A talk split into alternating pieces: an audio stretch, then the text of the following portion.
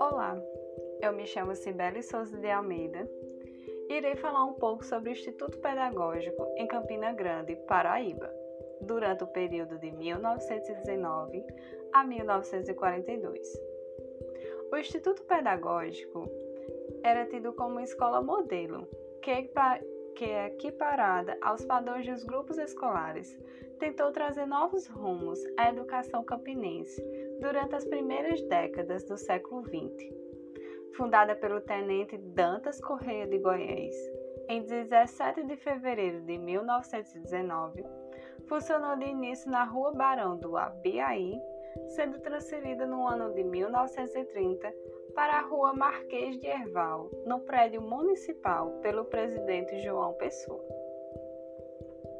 Antiga sede do Grêmio de Instrução Campinense, amplia suas instalações físicas e funda as escolas anexas, nas quais passou a funcionar a Escola de Instrução Militar General Pamplona, oferecida desde o curso primário e de preparação aos secundários, ministrado pelas escolas oficiais aos cursos comercial e normal.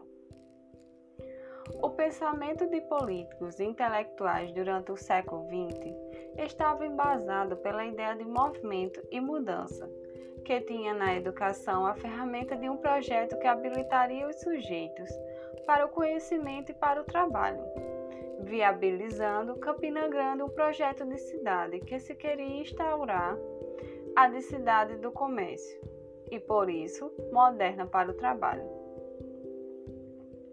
O Instituto Pedagógico era sentido como uma escola auspiciosa para uma cidade prodigiosa. Se um novo tempo se instaurava em Campina Grande e também no Brasil, nas primeiras décadas do século XX, caracterizado por um período de modernização, industrialização. Essa, entre aspas, era do novo. Também a era do novo. Também se esperava para os projetos educacionais, refletindo-se no ensino, nos materiais didáticos, na estrutura e arquitetura escolar, Alfredo Dantas acabaria como aquele que daria os primeiros passos em direção a esse novo em Campina Grande.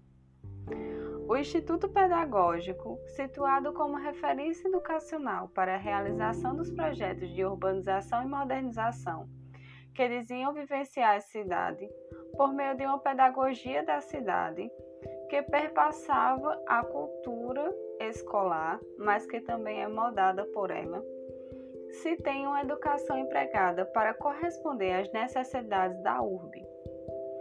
Embora os novos ares modernos tenham esboçado a ideia de evolução, luminosidade e racionalidade, inúmeros são os descontentamentos que essa nova projeção de urbe desenhou em Campina Grande.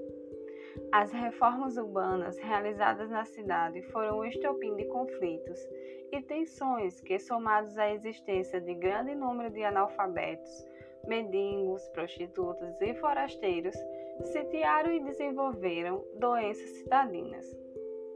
As fatalidades que acometiam e paralisavam o futuro promissor da cidade estavam sedimentadas, segundo Hortêncio Ribeiro, na falta de água, mas também na ausência de uma educação que satisfazesse os rumos da cidade, além de uma infraestrutura adequada para que contasse com saneamento básico e energia elétrica seria a educação o princípio primeiro para realizar a modernização da cidade.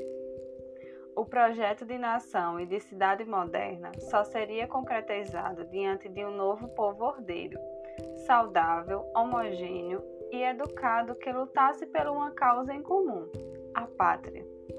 E era sobre esse ideal que a escola também era convocada a atuar.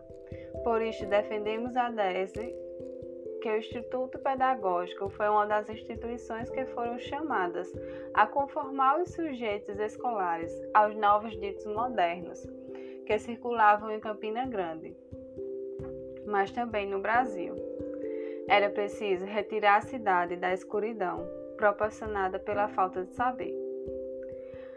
A nova escola, também chamada de escola ativa e escola do trabalho, esteve associada a novas dinâmicas que circulavam socialmente, propondo a educação como um pilar fundamental para a civilização e formação dos cidadãos futuros, e como peça-chave que condicionava o progresso do país.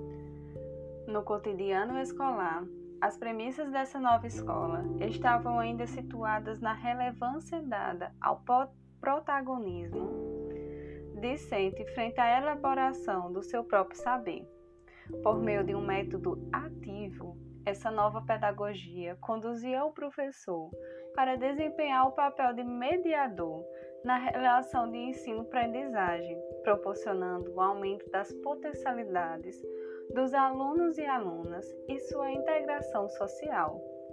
Diante do aumento do número de escolas, os alunos e alunas no país, era preciso uma nova escola que atuasse para o progresso do indivíduo e, consequentemente, da nação, se distanciando de uma cultura enciclopédica e conteudista.